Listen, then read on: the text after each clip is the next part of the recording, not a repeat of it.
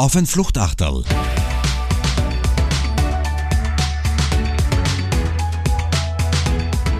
Mit Alexander Raffiner. Und Christina Muttenthaler, Geschäftsführerin von der AMA Genussregion, von den AMA Genussregionen. Liebe Christina, fein, dass du da bist. Herzlich willkommen beim Fluchtachtal. Ja, vielen, vielen Dank für die Einladung. Ich freue mich wirklich wahnsinnig, heute bei dir zu sein. Danke dir. Man muss dazu sagen, wir haben schon ein sehr, sehr feines Vorgespräch gehabt und vielleicht ein bisschen ungewöhnlich fürs Fluchtachtal. Wir haben immer gesagt, wir wollen uns persönlich treffen, das ist der Sinn dieses Formats, aber wir beide haben uns heute tatsächlich das erste Mal persönlich getroffen. Wir kennen einander bis jetzt nur online. Umso feiner war das jetzt am Vorgespräch und freue mich auf das Gespräch mit dir.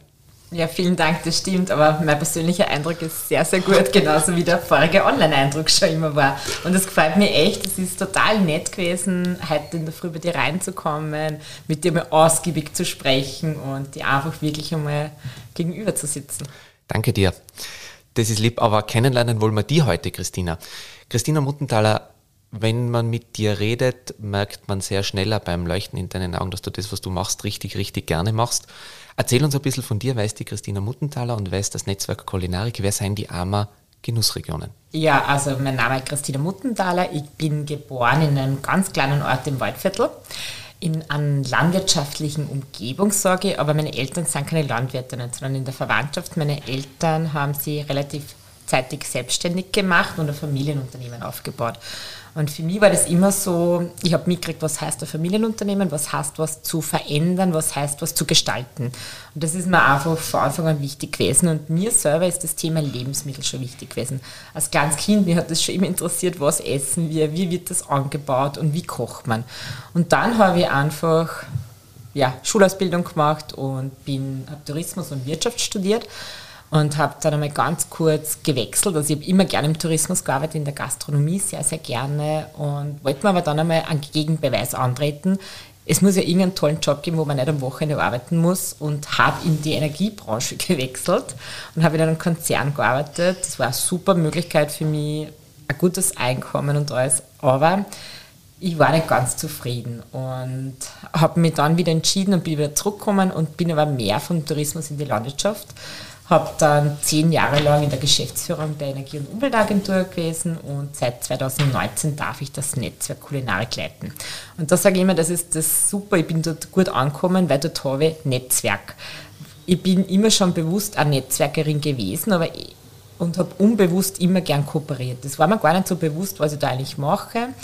Und jetzt das Netzwerk Kulinarik ist äh, in der AMA Marketing angesiedelt. Ich leite dort das und unsere Aufgabe ist es eben die Landwirtschaft, die Verarbeitung, die Bäcker, die Fleischer, die Mühlen, was wir haben in Österreich und die ganz wesentlich sind in der Region, die Verarbeitung und den Gastronomie-Tourismusbereich zu verbinden. Und uns geht es allen darum, die Regionalität in den Fokus zu stellen. Regionalität und Qualität. Und ja, das ist eine wunderschöne Aufgabe. Es ist sehr anstrengend, weil natürlich jeder hat andere Ansichten, jeder hat andere Schwerpunkte, andere Interessen. Äh, Eitelkeiten spielen auch eine Rolle, wie es halt so ist im normalen Leben. Aber es hat jeder eigentlich das gemeinsame Ziel, wir wollen unsere Regionen stärken. Und das macht es eigentlich sehr, sehr schön. Wir wollen unsere Regionen stärken. Das war übrigens einer der Anknüpfungspunkte, wo wir gesehen haben, da haben wir Parallelen. Äh, du kommst aus dem Tourismus bzw. Betriebswirtschaft und Tourismus. Auch ich habe Tourismusmanagement ursprünglich gemacht. Das ist ja das spannende Dreieck, sagen wir Landwirtschaft, äh, Tourismus und Hotellerie, Gastronomie. Das Netzwerk Kulinarik, die Ammer Genussregionen haben 2019 gestartet. Christina, nimm uns da ein bisschen mit. Was ist das ursprüngliche Ziel dieser Ammer Genussregionen? Und ihr habt es ja auch drei geteilt, dass ihr sagt, wir wollen die gesamte Wertschöpfungskette abdecken, wenn es ums Thema Genuss Kulinarik geht. Mhm. Ja, also ich gehe zurück, so zwischen 2015, 16, 17, 18 war in Österreich das Thema Kulinarik ist mehr gekommen und Regionalität hat man auch schon ein bisschen, aber es war noch nicht so stark, wie es, da war Corona, war einfach der volle Booster, das war perfekt für uns, muss man sagen. Also es gibt auch von Corona sehr positive Seiten, wo natürlich, klar, das Negative überwiegt, aber man muss auch die positiven Seiten sehen. Aber nochmal zurück, ähm, Regionalität war ein Thema, Kulinarik war ein Thema und es hat jeder einmal ein Logo entwickelt. Man muss sich vorstellen, in Österreich gibt es über 600 Logos. Nur im Kulinarikbereich. nur im Kulinarikbereich. Nur im Kulinarikbereich. Ich weiß, vom touristischen Bereich ist es genauso ähnlich. Sogar noch mehr. Es gibt, das ist wichtig, jede Region hat für sich eine Marke entwickelt und hat gesagt, ja, mein Produkt ist von dieser Region, die erfüllt diese Qualitätskriterien. Und dann ist halt immer mehr der, das Thema, was esse ich beim Konsumenten groß worden und bewusster worden. Der hat nachgefragt, stimmt das überhaupt? Und dann ist gekommen der Logo-Dschungel. Man hat, ich weiß noch, 2019 haben wir mal alle Logos, die uns bekannt waren, auf eine Österreich-Landkarten gegeben. Man kann sich gar nicht vorstellen, wie das ausschaut. Und dann ist jedem bewusst worden, es war so plakativ, okay, wir müssen da was ändern. Und das war der Grund, warum das Bundesministerium das Netzwerk Kulinarik ins Leben gerufen hat. Er hat gesagt, so, jede Initiative, regionale, muss gestützt werden, das ist wichtig.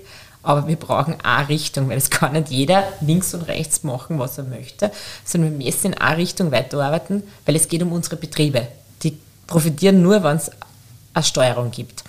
Und das Netzwerk hat eben die Aufgabe, diese ganzen Kulinarikinitiativen zu bündeln und weiterzuentwickeln. Das zweite war dann, wir brauchen einen gemeinsamen Nenner. Und der gemeinsame Nenner kann nur sein Qualität in Österreich. Wir werden nie die meiste Menge produzieren. Wir werden nie am billigsten produzieren. Das können andere Länder mit ganz anderen Strukturen viel leichter als wir und das kann ja nicht unser Zukunftsweg sein. Unser Zukunftsweg, sowohl in der Landwirtschaft wie im Tourismus, muss Qualität sein. Dann haben wir Qualitätskriterien, haben die EU-weit notifizieren lassen. Wir sind ein einziges Land, in, also in der Europäischen Union, die wirklich entlang der Wertschöpfungskette, was du zuerst angesprochen hast, drei, der Landwirt, der Verarbeiter und der Gastronom, der Hotelier kann bei uns mitmachen bei der AMA Genussregion. Und das ist die Basis für alle Regionalinitiativen geworden.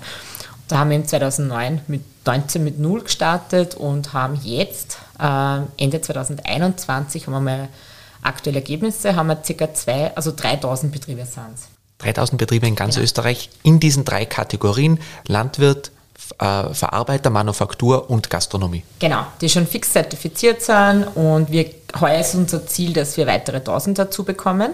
Und man merkt auch schon, dass die manche Regionalinitiativen haben schon gesagt, ich fühle mich in dem Großen viel wohler, weil dort werde ich gut betreut. Und das ist unser Zugang, dass man einfach für jeden einen Schirm schafft eigentlich. Und, und das ist der, der Weg, weil Österreich hat sich 2019 ja ganz klar Commitment, wir wollen Kulinarik-Destination werden von Europa. Warum? Weil Kulinarik automatisch was Schönes ist. Das war noch vor Corona, da hat noch, ich weiß nicht, da haben alle gesprochen, Overtourism, was machen wir? Und wir haben gesagt, 2019, wir wollen die Qualitätsstrategie einschlagen. Und Kulinarik-Destination deswegen, weil wir wissen, dass ein Gast der aufgrund von der Kulinarik nach Österreich kommt, um 24 Prozent mehr Geld ausgibt. Wir wissen, dass für 80 Prozent der Gäste, die da sind, heimische Lebensmittel wichtig sind. Das heißt, ich komme zum Beispiel nach Österreich, was mir nicht kosten, ich möchte natürlich regionale Spezialitäten verkosten. Ich möchte wissen, was ist da typisch, was ist das Land, was ist die Bevölkerung, so wie es uns geht. Wenn du auf Urlaub fährst, willst du auch natürlich wissen, was ist dort speziell. Und das Schöne ist, das wollten auch damals 60 Prozent der Österreicherinnen und Österreicher. Und wenn man die Zahl vergleicht, da habe ich wirklich eine ganz aktuelle Zahl, nach Corona oder dank Corona, muss man jetzt schon sagen, das ist relativ rasch bekommen, ist das Bewusstsein auch bei den Einheimischen für regionale Qualität sehr gestiegen. Und wir sind jetzt bei 89 Prozent angelangt. Ich finde gerade den Punkt sehr spannend und du hast es ja jetzt sehr, sehr, offen gesagt und jetzt auch noch mit Zahlen untergliedert, aber ich würde da gerne nochmal nachhaken. Ich mal beim Jahresauftakt 2021, wo ihr mal auch Bilanz gezogen hat, hat auch die ähm, verantwortliche Ministerin, die Elli Köstinger, hat den Satz gesagt, ähm, wir haben ein Momentum der hohen Nachfrage, auch pandemiebedingt, das wir nutzen müssen. Aber jetzt wirklich auch die konkrete Frage, äh, liebe Christina, hat es wirklich eine Pandemie gebraucht da, äh, für dieses Bewusstsein oder für die Steigerung von dem Bewusstsein? Ja, also die Pandemie hätten wir uns gerne alle erspart, wirklich weil äh, absolut die negativen Seiten überwiegen, aber in unserem Bereich war sie wirklich der Booster im Prinzip. Also, also wir merken es ganz eindeutig. Ich kann mir nur, da möchte ich jetzt gerne eine Situation, äh, weil du auch Tiroler bist. Ähm, ich weiß noch ganz genau, 2020, das war der 11. Jänner, waren wir in Vorarlberg und in, äh, März, Entschuldigung, März, da waren wir in Vorarlberg und in Tirol unterwegs. Und wir hätten am 13. eine Landeskonferenz gehabt in Tirol da war ja schon aller Munde, was jetzt passieren wird, aber wir haben es nicht ernst genommen. Ich bin mit meinen Kolleginnen gesessen und gesagt, jetzt machen wir die Veranstaltung. Die war genau eine Stunde vor der Veranstaltung, hat geheißen, nein, wird nicht stattfinden, alle nach Hause. Und wir haben das echt nicht verstanden. Uh, unvorstellbar damals gewesen und wir haben am 13. am Abend weiß ich nur, haben wir online was gestellt. Frisch zu mir hat das geheißen. Das hat dann der Armin Wolf in ZIP präsentiert. Ja, wenn Sie Angst haben, dass Sie die Lebensmittel nicht bekommen, schauen Sie auf www.frischzumir.at. Da liefern Bauern direkt. Das war genau das Wochenende, wo im Supermarkt, wo Hamsterkäufer das waren. Und wir haben das gar nicht so ernst genommen gehabt, nur bis dahin. Und wir haben dieses ganze Wochenende, wir arbeiten manchmal noch ein Wochenende, aber wir haben durchgearbeitet. Bei uns sind die Telefone ausgelaufen, die Landwirte haben uns angerufen, wir haben keine Produkte mehr, bitte, was tun wir und so. Und da haben wir gesehen, und jetzt müssen wir die Gunst der Stunde für uns nutzen. Und wir haben alles digitalisiert, haben Lieferdienste angeboten, haben schon angefangen mit den TGW-Geschichten. Da war das mit der Gastro noch gar nicht so das Thema. Da war einfach einmal Stillstand, ein paar Wochen. Wie geht es weiter? Haben wir TGW-Boxen schon produzieren lassen und haben das unseren Betrieben zur Verfügung gestellt. Und da haben wir gewusst, okay, und jetzt, das ist unsere eine Chance dafür. Das Bewusstsein ist da. Es ist wichtig, jedem ist wieder bewusst. Gott sei Dank habe ich eine regionale Versorgung, eine Nahversorgung. Da ist aber auch wichtig, dass nicht nur die Landwirtschaft, sondern eben die Verarbeiter, weil Rohprodukte allein bringen uns nichts, aber auch, dass ich einen Gastronomen habe. Und da ist eigentlich, muss ich sagen, für uns eine ganz eine, äh, eine wegweisende Zeit gewesen. Wir müssen uns professionalisieren und Dienstleistungen, weil nur, wenn das Service dort schon gut war, wird es langfristig genutzt werden. Weil das Momentum war klar, das wird irgendwann einmal wieder vorbei sein. Und dann lässt das Bewusstsein wieder nach. Aber wenn ein zufriedener Kunde ist, der kauft es immer wieder. Und da ist uns Gott sei Dank nicht, es ist klar, die Nachfrage war extrem hoch und es ist gesunken, aber es ist auf einem sehr wesentlich höheren Level geblieben. Und einfach nur durch die Serviceleistungen, die rundherum die Betriebe jetzt mittlerweile aufgebaut haben. Und über die wollen wir da genau noch sprechen und auch über eure Hilfeleistung und Unterstützung, die ihr gebt auf diesem, ähm, auf diesem Weg. Und was ist einfach wichtig ist, immer so, so, Worte wie Nachhaltigkeit und auch Regionalität, das sind starke Worte, aber sind dann auch sehr schnell nur Worthülsen. Es ist immer die Frage, wie, wie, wie erfülle ich die zum Leben? Und das macht ihr sehr, sehr gut und, und sehr, sehr nachhaltig, sage ich jetzt einmal. Christina, wie werde ich denn Mitglied bei euch? Was muss ich dafür tun? Wie sind die Rahmenbedingungen? Und zweite Frage, wie schauen diese Serviceleistungen aus? Mhm. Also bei uns können eben die Landwirte die Verarbeiter oder die Gastronomiebetriebe Mitglied werden. Es kostet nichts, also es gibt keinen Mitgliedsbeitrag oder sonstiges, sondern es ist wirklich, es geht, es wird finanziert von der öffentlichen Hand. Es ist ein EU-Projekt und es geht wirklich darum, wir wollen alle Betriebe, die sich zur Regionalität bekennen, unterstützen. Was muss der Bauer machen? Der Bauer muss einfach seine eigenen Produkte in einer hohen Qualität produzieren und entsprechende Hygienekriterien einhalten. Was muss ein Gewerbebetrieb machen? Da legen wir auf Lehrlinge, auf Ausbildung muss dahinter sein und es muss Handwerk sein. Bei dem Gastronom, der Gastronom muss heimische Lebensmittel verarbeiten. Das heißt jetzt nicht, dass alles aus Österreich sein muss. Jeder Mensch hat Zitronen, auch Meeresfrüchte. Aber wir brauchen kein Schweinefleisch, kein Rindfleisch, keine Erdäpfel importieren. Da hat Österreich genug oder Milchprodukte. Wir haben einen Selbstversorgungsgrad. Wir können uns leicht selbst versorgen. Also die Sachen, die es bei uns ausreichend guter Qualität eben gibt, da haben wir sehr, sehr viele in Österreich, die sollen auch verarbeitet werden. Und äh, ein großer Vorteil ist einmal, Sie, der Konsument kann sich sicher sein, dass diese Betriebe wirklich geprüft sind, dass entsprechend Qualität ist. Das ist ganz wichtig auch für uns. Regionalität ist wichtig, aber Regionalität alleine ist zu wenig. Also das hat auch die Pandemie, hat das Qualitätsbewusstsein gesteigert. Das heißt, für uns ist ganz klar, wenn wir sprechen von Regionalität, meinen wir auch Qualität. Wir haben ganz klare Qualitätskriterien dahinter. Und für die Betriebe ist das einfach, ich habe mehr Netzwerk. Das glaubt man gar nicht, das habe ich zuerst gemeint, das unbewusste Netzwerken jeder ist in seinem Arbeitsalltag so ausgelastet, dass er oft keine Zeit mehr hat, links und rechts zu schauen und schon gar nicht auf die Idee kommt, da denkt, jeder kennt das von uns, bah, da sollte ich das einmal anschauen, weil das wäre interessant oder ich melde mich einmal bei dem, mit dem Kunde zusammenarbeitet. Man tut es nicht, weil man wer erfolgreich ist, hat er genug andere Sachen zu tun, einfach das Daily Business. Und unsere Aufgabe ist es, wir machen ein Netzwerk sehr einfach zur verfügbar. Also das heißt mit verschiedensten Digitalformate, da haben wir auch mit euch ein sehr erfolgreiches Projekt gestartet. Oder wir machen auch vor Ort Präsentationen. Das Zweite, was ist, wir bieten Medienpräsenz. Das heißt, ähm, wir merken einfach bei uns, die Betriebe haben einfach zu wenig Selbstbewusstsein manchmal. Für die ist es ganz selbstverständlich, dass sie ein gutes Produkt produzieren. Aber ein gutes Produkt produzieren ist wichtig, das ist die Basis und ist sicher das Wichtigste, aber es bringt nichts, das beste Produkt zu produzieren, wenn es keiner kennt und keiner weiß. Und da wollen wir, das merken wir vor allem, die Gastronomie funktioniert sehr gut, weil die haben täglich Kontakt mit einem Konsumenten. In der Verarbeitung ist es auch noch besser, aber da hat die Landwirtschaft sehr viel nachzuholen. Die sind nicht gewohnt, mit einem Konsumenten zu arbeiten und zu kommunizieren, weil sie produzieren einfach. Und das hat in die Direktvermarktung, heißt ja, der Produzent direkt zum Konsument. Das heißt, er muss sich auf die Konsumentenwünsche einstellen, er muss interagieren. Und das sehe eine ganz eine große Chance für, für uns auch, weil die Menschen wollen ja immer wissen, wer ist hinter dem Produkt. Und wenn er weiß, wer hinter dem Produkt ist, habe ich als Konsument ein ganz anderes Pflichtgefühl oder Pflichtbewusstsein. Ich möchte dich unterstützen und ich möchte bei dir einkaufen. Da sind wir die paar Cent, was das mehr kostet, total egal. Also jetzt haben wir Netzwerk, Medienpräsenz, dann machen wir natürlich Weiterbildungsmöglichkeiten, Marktforschung, neue Trends, auch Veranstaltungen. Also wir können heuer, wir freuen uns endlich nach zweijähriger Pandemiepause, das Genussfestival. Äh, in Wien ist das zum Beispiel, aber auch in die Bundesländer gibt es sehr viele Großveranstaltungen wieder mit höchsten Qualitätskriterien, wo wir uns wieder alle treffen können, genießen können. Und da wissen wir schon sehr, dass das sicher gut besucht sein, weil jeder hat das Bedürfnis danach, dass du endlich wieder mal raus kannst in die Natur, in, im Stadtpark zum Beispiel in Wien und wirklich Aussteller aus ganz Österreich und vor allem die Produzenten kennenlernst wieder.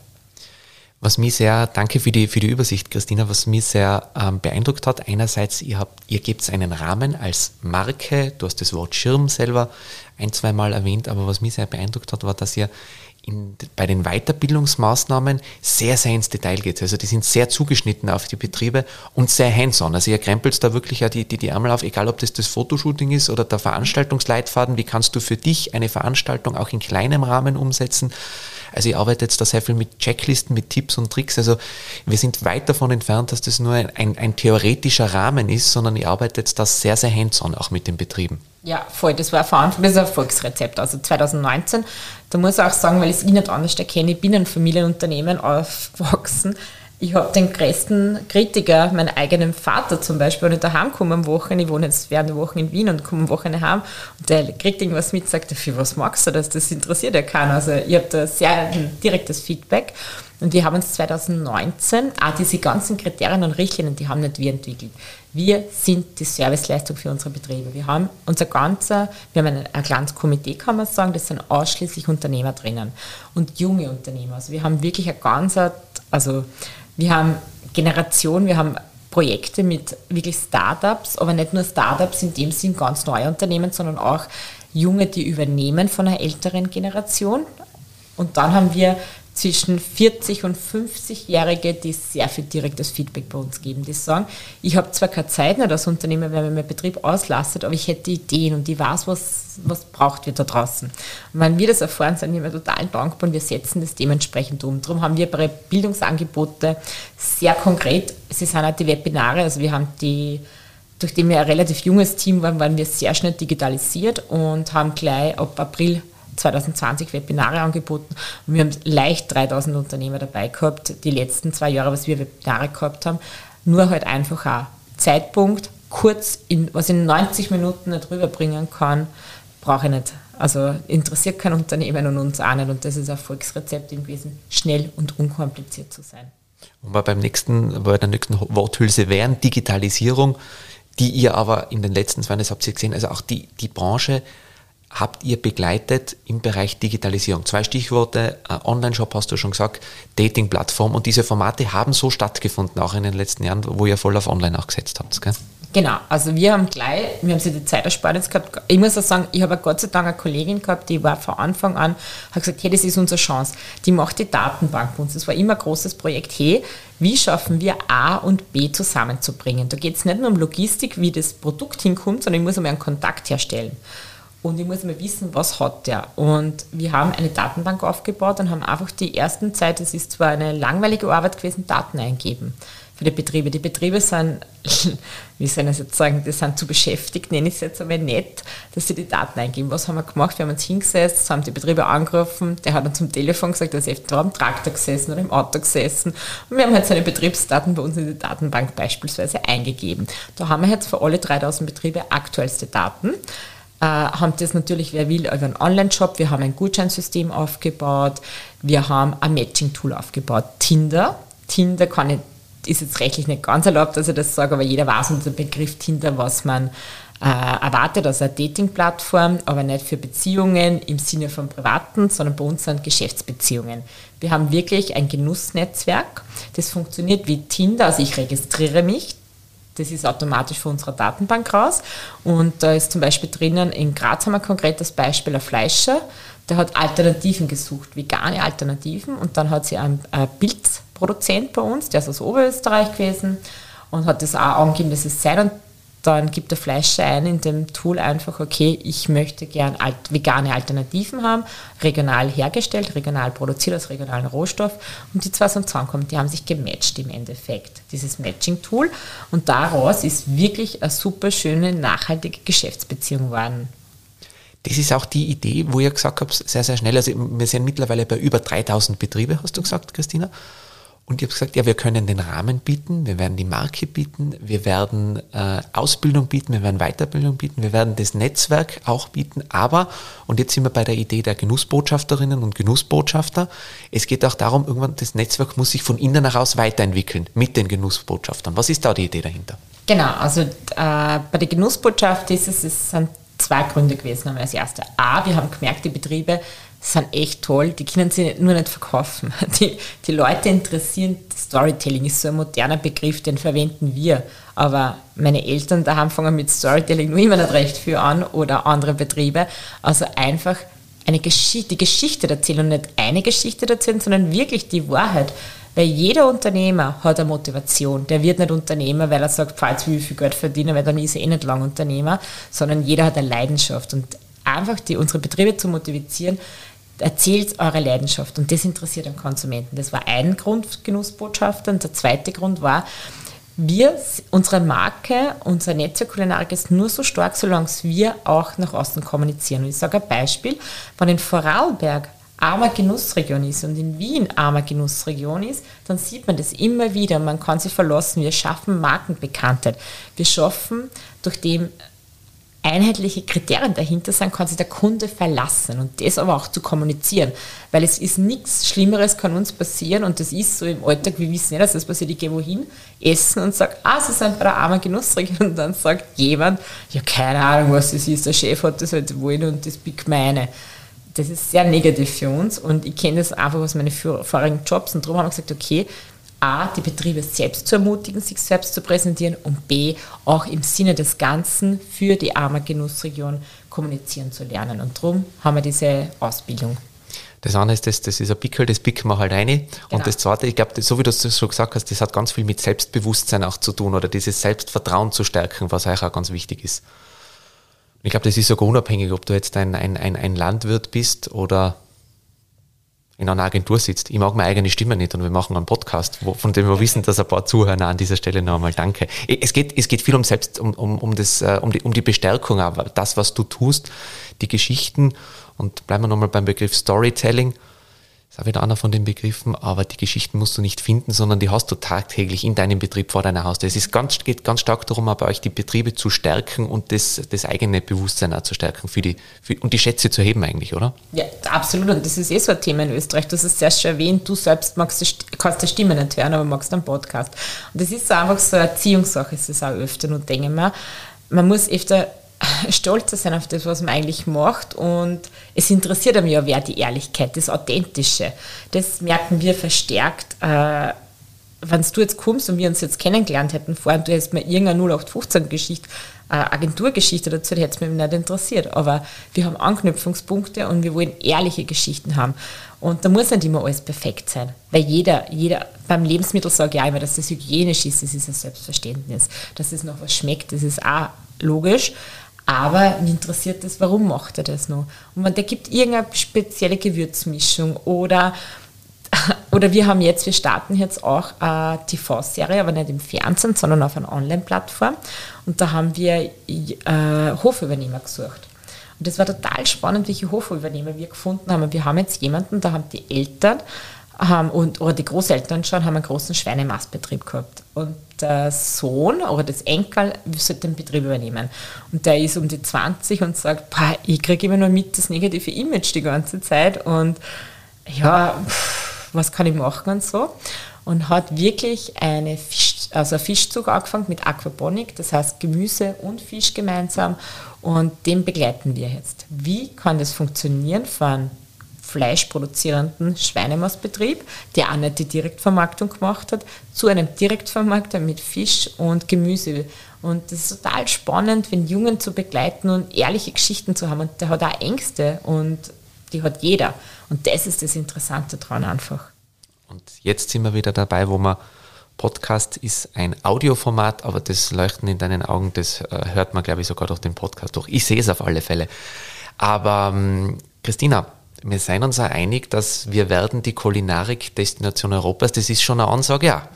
Ich denke jetzt an die Toskana, ich denke jetzt an äh, Frankreich oder andere. Also ich bin dabei, äh, aber ähm, wo sagst du, da sind wir gut aufgestellt, da haben wir noch Luft nach oben und wie erreichen wir das? Ja, das haben sie wie auch gedacht. 2019 haben wir gesagt, puh, äh, wir haben Frankreich, Toskana, du hast es schon erwähnt, wo das Selbstbild für Lebensmittel noch ganz anders ist, aber man muss ja Ziele setzen. Und wir sind auf einem guten Weg. Wir sind in manchen Bereichen sind wir sogar schon besser. Das ist uns gar nicht bewusst, weil man andenkt, Bioanteil. Der Bioanteil ist bei uns so hoch wie nirgendwo anders.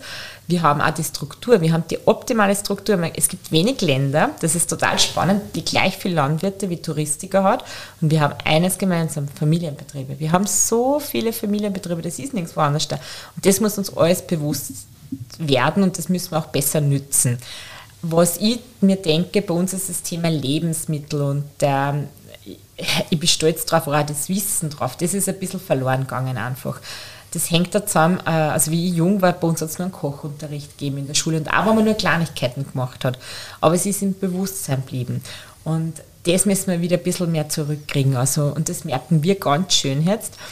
Ähm, ich habe eine Nachbarin, ich weiß noch, die ist eine Bäuerin und die war ganz stolz zu ihrem 60er, wie es auf einmal so Lachsbrötchen gegeben hat. Und wie haben wir warum macht jetzt ein Lachsbrötchen? So ein, jetzt sage ich das auch, so einen billigen Lachs, der ja, aber sie sagt, das ist was Besonderes gewesen, weil bei ihr war es ganz normal in der Jugend, dass man heimische Produkte hat. Und sie wollte etwas Besonderes haben. Und dann, wenn man sich jetzt anschaut, die junge Generation, und das merken wir ganz arg, das sind auch die unter 20-Jährigen, die finden ein echtes Butterbrot total super, weil sie sagen, es ist was Besonderes, weil den Rest haben wir eh immer gehabt. Und wir kommen in diese Zeit dazu. Und wir merken es auch bei uns, wir haben total unterschiedliche Betriebe, vom guten bürgerlichen Gasthaus bis aber auch wirklich Top-Gastronomen. Also es freut uns, es ist dabei, es ist auch ein Vorarlberg in Lech, wirklich Top-Betriebe dabei. Und die, ein konkretes Vorarlberger Unternehmen, also ein Gastronom, berichtet uns immer, er hat so einen dann gibt es einen Kochsalon im Endeffekt, wo es wirklich sehr hochpreisig ist. Und der hat total junge Leute, die sich das zum Geburtstag wünschen, weil denen wichtig ist, dass einfach weil was Besonderes ist wieder. Und auch bei uns, wenn wir Formate machen mit Endkonsumenten, wir haben viele Anmeldungen von Jugendlichen, die einfach sagen, hey, das ist was Besonderes, ich würde es gerne wissen und sagt mir das. Super erklärt. Wahrscheinlich ist das das auch, was du meinst mit, ähm, ich habe es mal im Vorfeld aufgeschrieben, dass man ja, wir wollen unseren Teil dazu beitragen, die Ess-, Trink- und Küchenkultur zu forcieren und, und weiterzubringen. Und gerade dieses, ähm, das Besondere kann auch was Einfaches sein. Was würdest du wünschen? Was mir jetzt nur angefallen ist, Wein. Stellt sich vor, wo ist Österreich? Österreich ist im Weinbereich wirklich im Spitzenfeld schon dabei. Und das schafft man der Kulinarik auch. Weil wir einfach die Grundvoraussetzungen haben. Was ich mir wünschen würde, ist einerseits, dass das Bewusstsein so bleibt, so wie es jetzt ist bei der Bevölkerung. Also wir sehen selbst nur, unsere Direktvermarkter haben 24 Prozent plus, die Manufakturen sind mit 19 Prozent plus. Also das sind wirklich Umfragen, was wir machen bei unseren Mitgliedern. Das ist, das ist da. Was klar spielt auch die Personalproblematik eine für die Betriebe. Also für die Betriebe ist das meiste, was sie zurzeit belastet, ist einfach auch, dass keine Mitarbeiter nicht finden. Das ist wirklich ein Thema. Ich glaube aber, das ist nicht nur bei uns so, das ist im Tourismus, das ist in vielen Bereichen ja so. Äh, wünschen täte man, dass die Ah, ich weiß, was man wünschen würde. Ich wünsche mir, dass wir ein bisschen mehr so Kultur kriegen wie in Italien. In Italien äh, kommt man als Gast hin und das habe ich wirklich gehabt äh, und fragt, wow, ich habe ein super tolles Öl. Und macht dort eine Produktverkostung und fragt dort den Betrieb und sagt zum Betrieb, was, ich bin jetzt drei Tage da, was könnte man nur anschauen? Der Farmer nimmt sein Handy und ruft seine ganzen Kollegen an und alles und richtig so eine Empfehlungsbereitschaft. Und bei uns ist da öfter schon noch ein bisschen, na, ich weiß nicht und ich weiß nicht, ob der so gut ist oder so, sondern bitte alle ein bisschen mehr zusammenhelfen. Und das ist so, wer ein, eine Stufe baut, steigt selbst mit hinauf. Diesen Sager, denke ich mir, ist sehr, sehr oft da. da jeder ärgert sich mal über andere Sachen. Wie denkt man, wenn wir Kulinarik-Destination Österreich sind, profitiert jeder von uns. Da profitiert der Handwerk davon, weil es automatisch hochqualitativer ist alles. Und das wird in Italien im Lebensmittelbereich, dieses Empfehlungsmarketing wirklich intensiv gelebt und das finde ich voll schön und das würde man in Österreich ein bisschen mehr wünschen. Super Sager und, und, und ein starker Appell. Vielen, vielen Dank. Zum Abschluss noch, Christine, jetzt möchte ich natürlich von dir wissen, ich habe äh, im Vorfeld da ein bisschen mehr auf der Website gestöbert und anderes und habe dann natürlich auch die Rezepttipp, Rezepttipps gefunden. Bei den Tiroler Rezepttipps ist der Graukas oben gewesen. Jetzt muss ich natürlich als, als, als Tiroler sagen, tatsächlich, also sehr äh, klassisch, tatsächlich auch zu meinen Lieblingsspeisen. Ich gehöre tatsächlich zu denen, die, die ihre Kaminwurzen aus Mieders im Stubaital nach, nach Wien mitbringen oder den Graukasser. Wobei Tipp an dieser Stelle, du solltest dann Graukass im Sommer nie im Auto vergessen in, in, in Wien. Das ist keine gute Idee. Christina, was sind deine Lieblingsspeisen? Konkretes gibt es nicht, sondern es ist wirklich unterschiedlichste Sachen. Also äh, ich, ich mag zum Beispiel total gern Mohnnudeln vom Waldviertel. Also, und das muss halt also ich ist sehr saisonal vor mir, also wenn ich jetzt so denke, weil immer was gerade Saison hat, weil dann passt es einfach mit der Kulturlandschaft halt. Ich freue mich jetzt schon wahnsinnig, wenn der Bärlauch kommt und wenn der Spargel kommt, also wirklich, dann fährt man ins Morfeld einfach. Und das ist ein Erlebnis einfach. Und dann freue ich mich aber genauso wieder ähm, Marienzeit in der Wachau. Oder wir waren letzte Woche in Tirol draußen. Naja, klar gibt es bei uns, aber wir waren in Alpbachtal, da haben wir einen Käse mit hergenommen. Und Österreich hat da echt eine unglaubliche Vielfalt und das schmeckt einfach anders. Also wie Herkunft schmecken wir auch. So wie beim Wein. Beim Wein haben wir auch unterschiedlichste Sorten, unterschiedlichste Lagen, unterschiedlichste Herkünfte, die wir schmecken und das Gleiche ist auch beim Lebensmittel. Und darum, also konkretes Lieblingsessen habe ich nicht. Ich habe wirklich sehr saisonal eigentlich. Und dass wir nicht nur über das Essen reden, sondern vielen, vielen Dank, dass du da warst, äh, Christina. Wir werden jetzt auch noch was essen, weil wir haben ein Frühstück vorbereitet heute. Und es sollen ja die anderen noch ein bisschen was von uns lernen oder dieser Erfahrungsaustausch geht auch über die Grenzen. Ich sage nur einmal mehr Danke, dass du dir die Zeit genommen hast, weil du bist jetzt auf dem Weg äh, nach Südtirol, wo du auch die Südtiroler Kolleginnen und Kollegen kennenlernst und da gibt es einen Erfahrungsaustausch auch, glaube ich. Gell? Genau, richtig. Also wir waren 2019 in Südtirol und haben sie dort viel angeschaut und es freut mich jetzt, dass ich als Gastrednerin eingeladen, also die Südtiroler von uns was abschauen wollen, weil eben der Weg armer Genussregion auch für Südtirol vorstellbar ist. Super. Dann sage ich nochmal vielen, vielen Dank für das feine Treffen, für unser Kennenlernen eigentlich, dass du da warst, dass du dir die Zeit genommen hast. Und jetzt gibt es noch Frühstück. Danke, Christina. Vielen, vielen Dank. Auf ein Fluchtachterl